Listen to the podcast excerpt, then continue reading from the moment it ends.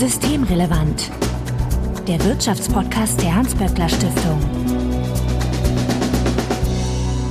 Heute ist Freitag, der 25. November 2022. Willkommen zur 121. Ausgabe von Systemrelevant. Bettina Kohlrausch, ich grüße dich. Guten Morgen. Du bist die Direktorin des WSI, dem Wirtschafts- und Sozialwissenschaftlichen Institut der Hans-Böckler Stiftung und Magda Polocek. Hallo. Hallo. Du bist Referentin für Forschungstransfer und Transformation beim WSI. Ja, und vorweg wie immer der Hinweis, dass wenn ihr uns erreichen möchtet, um Ideen, Fragen oder Unmut kundzutun, dann könnt ihr uns beispielsweise auf Twitter antickern, at böckler-de oder auch per E-Mail an systemrelevant.böckler.de. Also Hinweise, Korrekturen und Anregungen bitte einfach einsenden und wir freuen uns natürlich, wenn ihr uns in einem Podcatcher eurer Wahl abonniert. Wenn ihr Twitter nutzt, dann findet ihr Bettina dort als at Betty Kohlrausch und Magda als at m-cheka mit CZ. Mein Name ist Marco Herak und wir wollen uns heute über die letzten ihrer Art unterhalten. Eine Ausstellung über Handwerk und Berufe im Wandel. Magda, es ist, glaube ich, nicht ganz üblich, dass die Hans-Böckler-Stiftung Ausstellungen organisiert. Oder habe ich da irgendwas falsch verstanden? was, was ist denn da passiert und was ist der Hintergrund? Da liegst du vollkommen richtig. Wir sind ja ein Forschungsinstitut, eine Forschungseinrichtung und dass wir auch als Kooperationspartner mit in der Ausstellung involviert sind, ist wirklich besonders und hat aber auch einfach äh, sehr großen Spaß gemacht, da auf eine andere Art und Weise über beruflichen Wandel, aber auch über die Geschichte von bestimmten Berufen zu sprechen und sich auszutauschen. Und deswegen freuen wir uns ganz stark, dass die Ausstellung, über die wir eben einfach die letzten Monate zusammen mit der Kuratorin Henriette Pleiger ganz viel gesprochen haben, am 3. Dezember öffentlich sozusagen zu, man kann da die Ausstellung besuchen. Und der Hintergrund ist der, dass wir uns gefragt haben, wie wir über Transformationsprozesse oder auch über Wandlungsprozesse einfach nochmal in einer anderen Art und Weise nachdenken können. Wir haben deswegen die Ausstellung eingebettet in eine Veranstaltungsreihe, die nennt sich Mediate und äh, die trägt den Untertitel Popkultur und Kultur als Vermittler in der Transformation. Wir als WSI erforschen ja in verschiedenen Themenbereichen Transformationsprozesse, die eben beispielsweise mit der Digitalisierung verbunden sind, aber auch mit der Bewältigung von Transformationserfahrungen. Die Überlegung war, wie kann man nochmal auf Prozesse, die, die uns thematisch interessieren, aber nochmal einen anderen Raum schaffen, um über diese Dinge nachzudenken. Deswegen haben wir eben ein Format entwickelt, wo wir Kultur als Aufhänger als Anlass nehmen, hier nochmal auch vor allem eine breitere Interessiertenschaft außerhalb oder nicht nur im, im Forschungsbereich zuzugehen und haben eben einfach Begegnungsorte geschaffen, die dann eben immer ein Format zugrunde liegen. Also wir haben zum Beispiel einfach eine Lesung oder auch ein Filmscreening gemacht und haben das dann zum Anlass genommen, einfach über Transformationsprozesse zu sprechen. Dabei war uns eben wichtig, dass wir nicht nur mit Forschungsergebnissen rausgehen und sagen, wir kriegen hier die und die Ergebnisse raus, sondern wir wollen auch ganz explizit wissen, was denken Menschen drüber, wenn sie eben über Digitalisierung sprechen. Gibt es da vielleicht auch Impulse, die uns dann wieder in unserer Forschung auch, die dann zurückkommen und uns beeinflussen und einfach Impulse oder auch einfach Re Reflexionen ermöglichen. Das heißt eben, Forschungstransfer ist ja nicht nur in eine Richtung zu gehen, sondern wirklich auch Impulse aufzunehmen und nochmal auch drüber nachzudenken. Das war uns eben in dem Sinne ganz wichtig. Vielleicht kann ich das aber nochmal auch äh, an zwei vergangenen Veranstaltungen verdeutlichen, wie wir mhm. eben mit, mit dieser Veranstaltungsreihe vorgegangen sind. Wir haben zum Beispiel eine Lesung mit Berit Glanz organisiert. Äh, sie hat aus ihrem aktuellen Roman Automaton gelesen, der eben ganz eindrücklich schildert, wie die Arbeit in der Plattformökonomie organisiert ist, indem sie eben beschreibt über ihre Hauptprotagonistin, die als Content-Moderatorin arbeitet und die Folgen vor allem für die psychische Gesundheit dann eben auch ganz nah am eigenen Körper erfährt. Und gleichzeitig aber war in dem Roman ganz spannend auch äh, konstelliert, dass es eben nicht nur die, die Arbeit ist, die herausfordernd ist, sondern eben auch die Verschränkung mit Sorgearbeit, ähm, in dem einfach die Protagonistin eine alleinerziehende Mutter ist, die einfach nachts arbeiten muss, um ihr Kind gut betreuen zu können.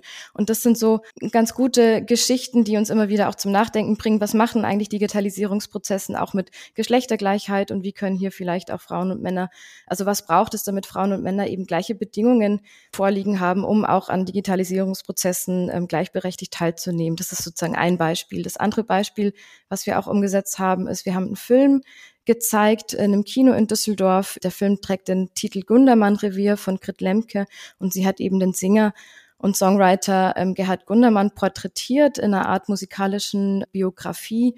Und hier war ganz interessant zu sehen, dass man eben Transformationsprozesse des Strukturwandels, also des, des Kohlebergbaus, einfach nochmal auch mit, mit ganz bildgewalten Eindrücken erlebt und gleichzeitig aber über die Musik, die Musik nochmal ein Träger auch von Informationen und von Eindrücken auch ist. Und ähm, wenn man das jetzt nochmal so in Bezug setzt, wenn Gerhard Gundermann in seinem Lied zum Beispiel über Brigitta, über die Grube singt, ich war Bergmann ähm, durch und durch, ich habe an nichts anderes gelernt, ähm, ich habe das Land jeden Winter irgendwie treu gewärmt und im Refrain kommt dann mein Bagger stirbt in der Heide und das Erdbeben hört endlich auf. Das ist einfach, das geht einfach anders ins Ohr, als wenn man, wenn man hört, dass einfach der Ausbildungsberuf des Schaufelradbaggers nicht mehr so stark nachgefragt wird. Also einfach mit anderen Informationen, mit anderen Eindrücken hier zu vermitteln, das war uns ganz wichtig. Das passiert eben auch in der Ausstellung. Das heißt, wir haben in der Ausstellung die letzten ihrer Art in der Bundeskunsthalle ganz viel darüber nachgedacht, welche Berufe stehen denn für ganz bestimmte Transformationsprozesse? Was erzählen diese Berufe? Welche Berufsbiografien stecken damit zusammen? Wie bewältigt man dann eben auch den Wandel? Und die Ausstellung vermittelt dann eben einerseits einen Rückblick oder erzählt ganz viele Geschichten einzelner Berufsbiografien, zeigt aber eben auch auf so einer Metaebene Transformationsprozesse, in dem einfach Texttafeln und Informationsmaterial da nochmal Hintergrundinformationen gibt. Aber die Ausstellung arbeitet auch ganz konkret mit Objekten aus dem Berufsalltag. Sie zeigt Filme und Zitate, die zum Nachdenken anregen. Es gibt zum Beispiel auch Visualisierungen über alte und bedrohte Berufe in der Ausbildung. Und das ganze Paket sozusagen für jeden Beruf ist wirklich eine einzigartige Zusammenschau an an Informationen, aber auch an Objekten und soll einfach nochmal auch den Besucher, die Besucherin der Ausstellung darüber anregen, nachzudenken, was passiert in bestimmten Berufen, wie geht es weiter und wie kann man vor allem auch selber mit Wandlungsprozessen umgehen. Und ein zentrales Element, glaube ich, der Ausstellung ist das Motiv der Hände. Das wird auch auf dem Plakat recht eindrücklich, wenn eben diese fünf Berufe, die ausgewählt wurden, die in der Ausstellung zu sehen sind, mit jeweils verschiedenen Werkzeugen auch als Plakat abgedruckt sind. Verlinken wir auch in den Show Notes. Ich wollte noch einmal was zu dem sagen, was Magda gesagt hat, indem wir mit Leuten in Austausch gehen, die sich über Kunst mit den Themen beschäftigen, mit denen wir uns eben eher wissenschaftlich beschäftigen, also die sozusagen uns gemeinsam mit anderen Leuten ähm, nochmal über die Themen, mit denen wir uns wissenschaftlich beschäftigen, nochmal anders beschäftigen, arbeiten wir ja wirklich transinterdisziplinär. Und das ist ja auch häufig ein Anspruch, den Wissenschaft sich gegeben hat. Also nicht nur interdisziplinär, dass man nochmal, keine Ahnung, nicht nur Soziologen, sondern Informatiker mit an den Tisch holt oder so, sondern dass die Idee, transinterdisziplinär zu arbeiten, dass man eben auch wirklich in die Gesellschaft geht und nicht im Sinne nur von, also Transfer in eine Richtung. Also wir erklären das jetzt mal ein bisschen einfacher, was wir erforschen, damit das auch nochmal andere Leute als die wissenschaftliche Community verstehen, sondern dass man eben auch wirklich Impulse zurück aufnimmt, ja, ähm, aus der ähm, aus der Gesellschaft, also wirklich eine Verzahnung. Und das versuchen wir halt. Und ich finde, gerade bei der Ausstellungskonzeption, weil das war natürlich irgendwie mit das Intensivste, da sind wir, glaube ich, jetzt so in Diskussion mit der Kuratorin Henriette Pleiger. Ein halbes Jahr immer, waren auch wirklich intensive Sitzungen. Und es war einfach eine ganz bereichernde Erfahrung, wirklich aus unterschiedlichen Perspektiven über dasselbe nachzudenken. Und da kommt man einfach nochmal auf andere Ideen oder nochmal auf andere Aspekte, die vielleicht sonst nicht, nicht so wichtig sind. Und das ging, glaube ich, beiden Seiten so und sozusagen. Insofern war das wirklich ähm, auch also auf der Ebene eine, ähm, eine, eine schöne und gute Erfahrung und ich hoffe, dass man bei der Ausstellung irgendwie auch sieht, dass es vielleicht einen Mehrwert hatte, auch für andere noch, außer für uns. Ja, genau, das wollte ich gerade fragen. Wer dann die Ausstellung sieht, der hat natürlich nicht eure Diskussionen dazu, genau. aber ihr habt sicherlich da einen Weg gefunden, wie man das dann, das Ergebnis dann auch entsprechend vermitteln kann. Also dafür ist ja dann die Ausstellung da. Ne? Genau. Also es sind fünf Berufe, die exemplarisch Wandlungsprozesse zeigen. Und die Berufe sind Bäckerin, Setzerin, Einzelhandelskaufmann, Frau, Bergmann, ne, haben bewusst bei der männlichen Form geblieben, weil es tatsächlich ein sehr männlicher Beruf ist. Und das fünfte habe ich vergessen, Magda. Textilhandwerk. Textilhandwerk, danke. Die Wandlungsprozesse, von denen wir glauben, dass sie besonders relevant sind, ist natürlich einmal die Globalisierung. Das merkt man besonders stark im Textilhandwerk, weil, ähm, also genau, was auch nochmal wichtig ist oder der dann tatsächlich der, der Bundeskunsthalle wichtig war oder Ausstellungshalle, dass es da regionale Bezüge gibt, was die eigentlich gar nicht unbedingt so machen, weil die eben deutschlandweite Bundeskunsthalle sind. Aber da gibt es re, ähm, starke regionale Bezüge zu NRW und im Niederrhein, also auch da Düsseldorf ist ja immer noch Modehauptstadt ne, oder eine, eine wichtige Modestadt. Ist insofern wichtig, weil ich glaube, ich da das nochmal ganz gut verdeutlicht, dass eben einfach weltweite oder globale Prozesse auch immer eine sehr starke lokale Dimension haben. Dass man diese Prozesse auch sehr nah an, am eigenen Umfeld, am eigenen Arbeitsplatz, an der eigenen Wohn-, Lebenssituation einfach eben auch spürt. Und deswegen war der Fokus auf NRW, glaube ich, hier auch einfach auch sehr vielversprechend, weil es eben auch sehr viele Beispiele einfach auch bereithält dafür, wie eben Transformationsprozesse in den letzten Jahrzehnten abgelaufen sind. Und das, glaube ich, einfach ein sehr gutes, also die Auswahl der Berufe einfach auch sehr viele Prozesse und ein sehr breites Spektrum auch ab, abdecken kann.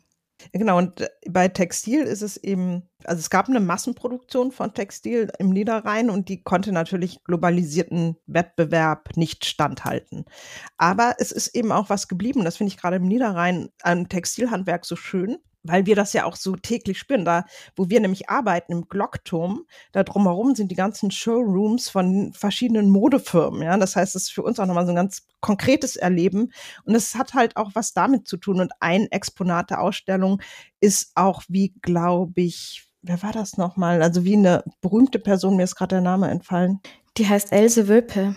Meinst du die, die Mitarbeiterin im Atelier auf der Kö? Ja, genau. Die hat eben die Frau vom Schah auch ausgestattet. Ne? Also da gibt's irgendwie die sehr, sehr elegant dann auf, auf der Kö langläuft, also so konkrete Bezüge. Und es gibt auch tatsächlich noch äh, eine Hochschule, die wohl relativ bekannt ist für Textildesign oder so. Und es gibt eine ganze Reihe von spezialisierten Firmen im Niederrhein. Zum Beispiel, ich meine, es ist Segeltuch was da äh, gewoben wird. Das heißt, da ist irgendwie auch was geblieben, ja, von dem, also es geht ja auch um Handwerk, um Können ähm, und ähm, wir haben uns so, also wenn man sagen möchte, theoretisch befasst, dann auch ähm, haben wir uns mit, mit Zenets Ideen zum Handwerk, der hat ja ein Buch geschrieben, The Craftsman, also der, der Handwerker. Und der hat da, finde ich, sehr schön auch beschrieben, dass Handwerk eben Verbindung von einerseits Dingen, die man mit der Hand macht und aber auch sozialen eingebettet sein ist, weil es in der Regel da ja auch mit den Händen für die Gesellschaft sehr wesentliche Dinge hergestellt wurden und gleichzeitig Können über Generationen übertragen wurde. Und mit diesem Übertragen von Können gab es natürlich einerseits eine Weiterentwicklung, aber auf der anderen Seite auch ein Übertragen von Regeln und Strukturen. Das finde ich ganz schön, weil man das gerade an diesem Textilhandwerk ganz gut beobachten kann. Man kann eben sehen, dass es sich verändert hat, dass aber auch was geblieben ist und die Struktur ist gerade da, wo wir arbeiten, im Niederrhein in Düsseldorf nach wie vor sichtbar. Das ist natürlich bei anderen äh, anders. Ne? Um nochmal kurz bei dem Beispiel zu bleiben, auch mit Senet. Ich finde total interessant, dass wir eigentlich auch viel eben über die Hände auch sprechen. Und vor allem beim, beim Textilhandwerk ist ja auch die Hand einfach durch die ganz große Fingerfertigkeit, die man mitbringen muss, einfach ein ganz kreatives Ausdrucksmittel. Und gleichzeitig aber lernt man, glaube ich, sehr schnell auch, wie gewisse Dinge gut funktionieren. Also man, Hände sind auch eben so ein Ausdruck von Speicher von Wissen und Erfahrung. Also wie fädel ich da diesen ganz filigranen Fadel durch die Nadel? Und ich glaube, das kommt auch mal zum Ausdruck in der Ausstellung, wenn wir drüber nachdenken, dass Hände einmal wirklich was sehr haptisches, manuelles haben im Handwerk, aber eben, was auch Sendet sagt, auch immer die Verbindung zur kognitiven Ebene ja. auch mit integriert haben. Also er sagt auch in einem anderen Zitat, was auch im Begleitbuch übrigens der Ausstellung zu lesen ist, praktisches Handeln und Denken ist einfach in einem ständigen Dialog und durch diesen Dialog entwickeln sich auch einfach dauerhafte Gewohnheiten hervor, die dann einfach auch zu gewissen Praktiken führen und wie du gerade beschrieben hast, die dann eben ja auch eingebunden sind in den sozialen Kontext. Und das ist eben, glaube ich, auch das Ziel der Ausstellung, dass man hier nicht nur übers Handwerk oder über diese manuellen Dinge spricht, sondern dass auch die Gegenstände und die Werkzeuge und Produkte, die in der Ausstellung zu sehen sind, dass die auch miteinander in Bezug gesetzt werden und miteinander kommunizieren sollen und dass man eben über diese Kommunikation nochmal eine andere Ebene des Reflektierens findet. Also es ist ja auch keine historische Ausstellung, sondern es arbeitet ja auch mit wirklich visuellen Eindrücken. Und ich glaube, das ist das Neue oder auch das Besondere an der Ausstellung. Was ich auch total, also nochmal um auch einen weiteren Prozess, also wir haben das so ein bisschen in der Logik an den, an den Berufen zu versuchen, einerseits Treiber von Veränderungen, aber dann auch Outcomes. Ne? Was bedeutet das für die Menschen, aber vielleicht auch für die Region? Und beim Textilindustrie kann man eigentlich sagen, für die Region bedeutet dass sie ist immer noch davon geprägt und hat sich verändert, aber es war, glaube ich, nicht so schmerzhaft oder zumindest in der Öffentlichkeit nicht so präsent, was vielleicht auch daran liegen kann, dass da überwiegend Frauen gearbeitet haben. Beim Bäckerhandwerk ist es ein anderer Treiber von Veränderungen, nämlich letztlich Technisierung und Automatisierung. Weil es gibt zwar einerseits noch das Bäckerhandwerk und einen bestimmten Hipster-Gegenden ähm, erlebt es sicherlich auch ein Comeback und Corona haben alle gebacken und Brot ist immaterielles UNESCO-Weltkulturerbe. Da ist was geblieben, es ist nicht völlig weg, aber faktisch ist natürlich auch, dass ganz überwiegend das Bäckerhandwerk bedeutet, dass Menschen an der Theke stehen und Teiglinge, die irgendwo in der Fabrik gefertigt sind, irgendwie in den Ofen schieben und verkaufen. Ja, und da hat sich natürlich enorm was verändert. Und das ist auch was übrigens, was Sennett ganz schön in seinem Buch beschreibt, da nämlich genau diese Verbindung der kognitiven Fähigkeiten und der Hand, ja, das Erfahrungswissen und so weiter, die ist sozusagen dann durchtrennt. Und das ist ja eigentlich da was, was wir auch unter dem Begriff der Entfremdung kennen. Dass es eben dieser Bezug verloren gegangen ist, weil natürlich in dem Moment, in dem man den Teig nicht geknetet hat und nicht vielleicht auch selber entschieden hat, äh, diese eine Zutat, die man selber als Geheimzutat da reintut oder diese eine Erfahrung, dass man weiß, ah, der Teig ist fertig, wenn er sich so anfühlt oder so riecht. Das ist natürlich alles verloren gegangen, weil man einfach irgendwie die Dinger, die irgendwie aus einer Fabrik kommen, in den Ofen schieben, zehn Minuten anmacht, man guckt nicht nochmal, man prüft nicht nochmal, sieht das gut aus, sieht das fertig aus, man holt es einfach raus und kippt es in den Korb. Und das ist natürlich ein Punkt, wo was verloren gegangen ist für die Menschen, weil das Wissen und die Erfahrung spielt eigentlich bei der Ausübung des Bäckerhandwerks in den meisten Kontexten nicht mehr so eine große Rolle. Zumindest wenn es so technisiert und automatisiert abläuft, wie es halt häufig ist, wenn man an diese Supermarkttheken denkt oder so. Ja, wobei gerade da sehen wir ja, dass es ein gewisses Bedürfnis gibt, das doch wieder zu reproduzieren. Genau. Ne? Mhm. Also ja. bei, bei Corona haben das ja viele äh, angefangen, da ihren, ihr Sauerteigbrot zu backen und da so eine bakterielle Erfahrung zu erleben. also, es ist ja doch irgendwie nicht ganz weg und wird dann, ich glaube, das ist ja die große Fähigkeit von uns Menschen, dann im Nachgang doch kulturell in irgendeiner Form wieder eingebettet. Also auch bei Textil gibt es ja eine sehr starke, mhm. große Community hier in Deutschland, die quasi über äh, daheim schneidern, das auch wieder äh, kulturell zugänglich macht. Natürlich dann nur im Kleinen, nicht im Großen, jeder halt wie er zeitlich auch kann. Es geht nicht ganz weg, es, es verschwindet nicht und es gibt ein Bedürfnis, das zu erhalten. Ja, und ja auch im Sinne von Nachhaltigkeit, also vor allem im Textilbereich, zum mhm. Beispiel die Upcycling-Bewegung, dass man sagt, man hat endliche Ressourcen und man versucht mit Dingen wieder Neues zu erschaffen.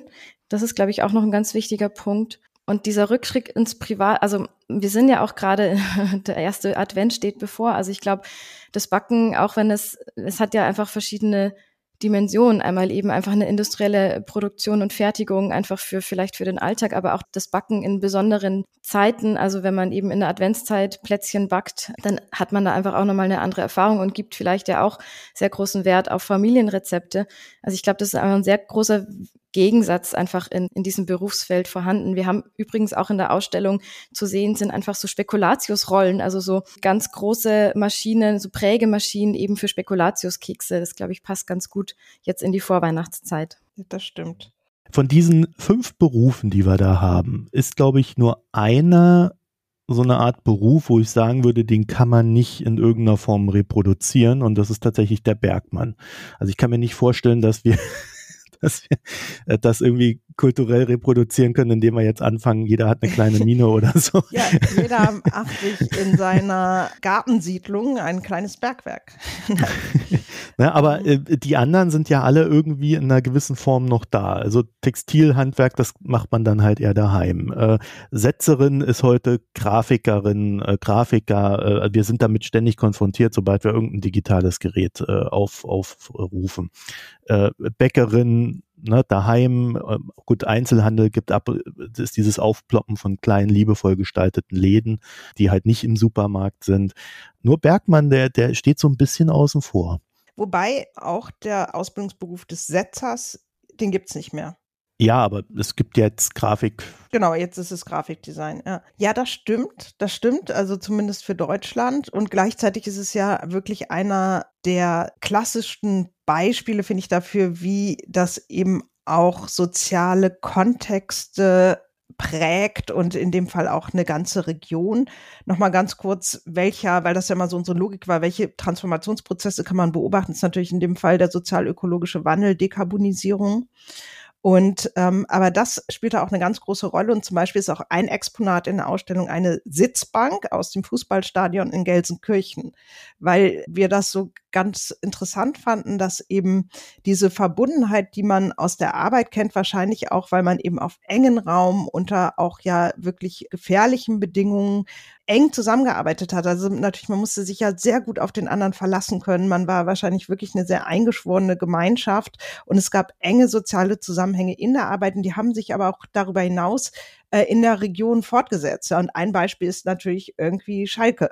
Und ähm, äh, also Fußball, Sport, aber natürlich auch andere soziale Zusammenhänge, ähm, die auch organisiert in dem Kontext stattgefunden haben. Da fällt mir ein, dass zum Beispiel, ist jetzt ein Sprung, aber weil Magda dieses Gundermann erwähnt hat. Es gibt jede Menge Chöre in der Lausitz, die sich jetzt auch so in der Tradition von so Bergmannschören zusammentun und die Gundermann-Lieder wieder singen. Ja? Also das heißt, es hat immer auch eine soziale Dimension. Und das fanden wir da ganz interessant, weil das natürlich in dem Fall auch nochmal so, so zentral war für das auch wirklich, ja, ich glaube, man kann sagen, die Identität einer ganzen Region.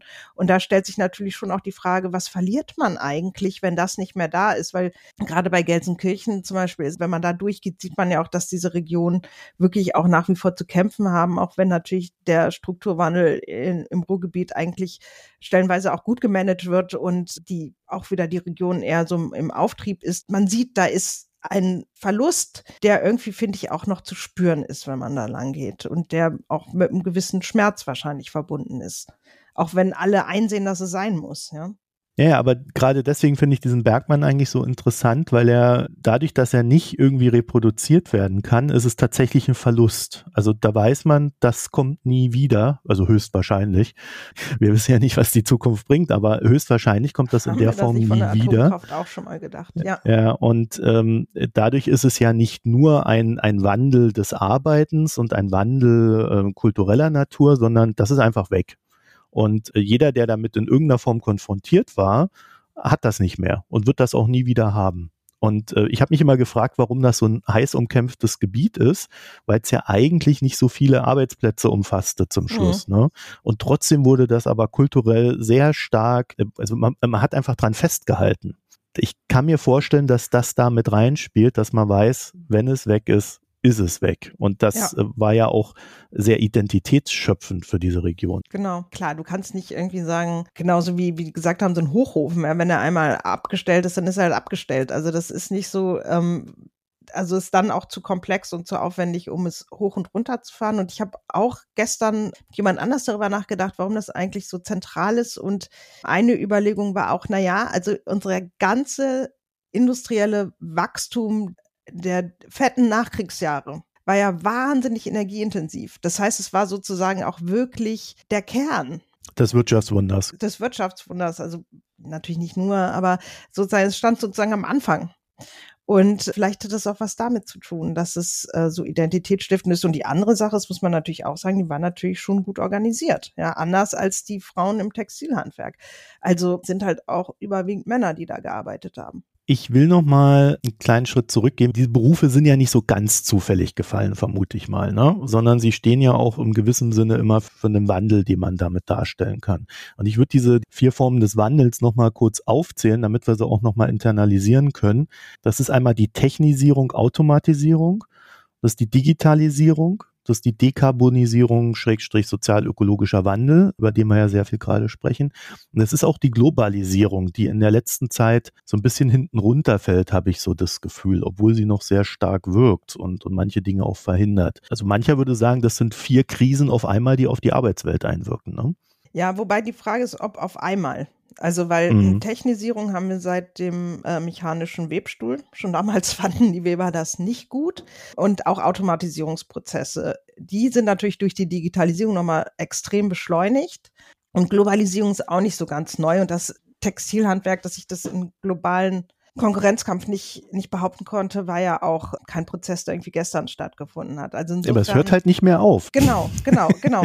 also, ja, wobei wir reden ja jetzt auch wieder darum, zumindest Lieferketten von Produkten, die wir wirklich, die existenziell sind für uns, die zumindest irgendwie innerhalb Europas zu organisieren, um auch wieder unabhängiger zu sein. Weil wir gesehen haben, was los ist, wenn in China die Häfen dicht machen oder so. Ne? Im Prinzip sieht man daran, dass diese vier Prozesse klar irgendwie zusammen oder auch gleichzeitig nach wie vor, weil sie relevant sind, auf die Arbeitswelt einwirken. Und deshalb leben wir auch in dieser subjektiven und auch, also subjektiv erleben das Menschen, glaube ich, häufig so und aber auch zu Recht, dass wir in so einer Zeit des extrem beschleunigten Wandels leben. Und das macht den Menschen ja auch Angst. Und ähm, wir können eben, glaube ich, in der Ausstellung auch auf so einer emotionalen Ebene zeigen, warum, weil es eben, wie eben schon gesagt, mit, mit Verlusten verbunden ist. Vor allen Dingen, Magda, hat man das ja ganz selten, dass diese vier Wandelelemente so in der Form auch zusammengebracht werden. Ne? Hm. Ja, da wollte ich auch gerade nochmal ergänzen. Und zwar, ich glaube nicht, also natürlich im Endeffekt, wenn eben einfach so ein Beruf mehr oder weniger ausstirbt wie der Bergmann, dann ist es natürlich auch eine persönliche Krise. Also weil du gerade eben auch gesagt hast, es sind ja eigentlich vier Krisen gleichzeitig. Aber ich glaube, ich würde es auch eher als Transformationstreiber oder Motor mhm. für Veränderungen nennen. Also um jetzt auch von dem Krisenbegriff vielleicht ein bisschen wegzugehen, weil das ja auch einfach sehr aufgeladen ist. Und was wir in der Ausstellung ja schon sehr deutlich zeigen, ist, es gibt diese Veränderung und diesen einfach diesen Wandlungsprozess schon sehr, sehr lange. Das ist nichts Neues. Eben vor allem auch beim Kassiererberuf oder eben auch beim Schneiderberuf einfach, dass es immer eine Weiterentwicklung gab und gibt, die einfach ganz natürlich ist. Und es erhöht natürlich in, in Zeiten der Digitalisierung, wenn einfach Veränderungen sehr, sehr schnell gehen, erhöht es den Anpassungsdruck. Also man muss lernen, damit umzugehen, im Kassiererberuf oder im Verkaufsberuf eben schon auch mit sehr neuartigen digitalen Tools zu arbeiten. Es verändern sich auch einfach Bestandteile des Berufes, aber es verändert sich und es, also in den wenigsten Fällen, wie jetzt im Bergmann, fällt einfach ein Beruf komplett weg, sondern er entwickelt sich weiter und das zeigen wir in der Ausstellung, glaube ich, ganz schön. Wir haben wirklich sehr viele Exponate, die von verschiedenen anderen Museen ausgeliehen wird. Es ist eben kein Bestand der Bundeskunsthalle hier, diese Berufsprodukte äh, oder diese Exponate einfach zu archivieren, sondern das sind Leihgaben. Aber die sind sehr, mit sehr viel Sorgfalt und auch mit sehr viel, ja, mit sehr viel ähm, Engagement auch von der Kuratorin auch ausgesucht worden. Magda und ich haben Überblicks- und Einführungstext für die, ähm, für den Katalog geschrieben. Und wir enden tatsächlich auch damit, dass man einerseits vielleicht besser verstehen kann, warum das schmerzhaft ist, der Wandel, aber eben auch sieht, welches Potenzial in den Menschen steckt, um diesen Wandel zu gestalten. Also ich habe das an der Region Niederrhein gezeigt, ne? Oder auch, wir haben ganz eben lang über das Brotbacken gesprochen. Es zeigt eben auch, und das ist uns wichtig, also auch mit Blick nach vorne, wir Menschen können was.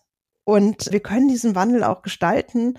Und das Handwerk ist ein gutes Beispiel zu zeigen, ja, wie mannigfaltig das eigentlich ist, was sich Menschen an, an Fähigkeiten angeeignet haben. Und deshalb sind sie gar nicht so schlecht vorbereitet vielleicht auf diese Transformationsprozesse. Ihr habt es gerade angesprochen, die Kassiererin, der Kassierer. Und das war jetzt so ein Beruf, den haben wir noch so ein bisschen runterfallen lassen in unserem Gespräch, aber ich würde trotzdem gerne noch mal kurz drauf eingehen.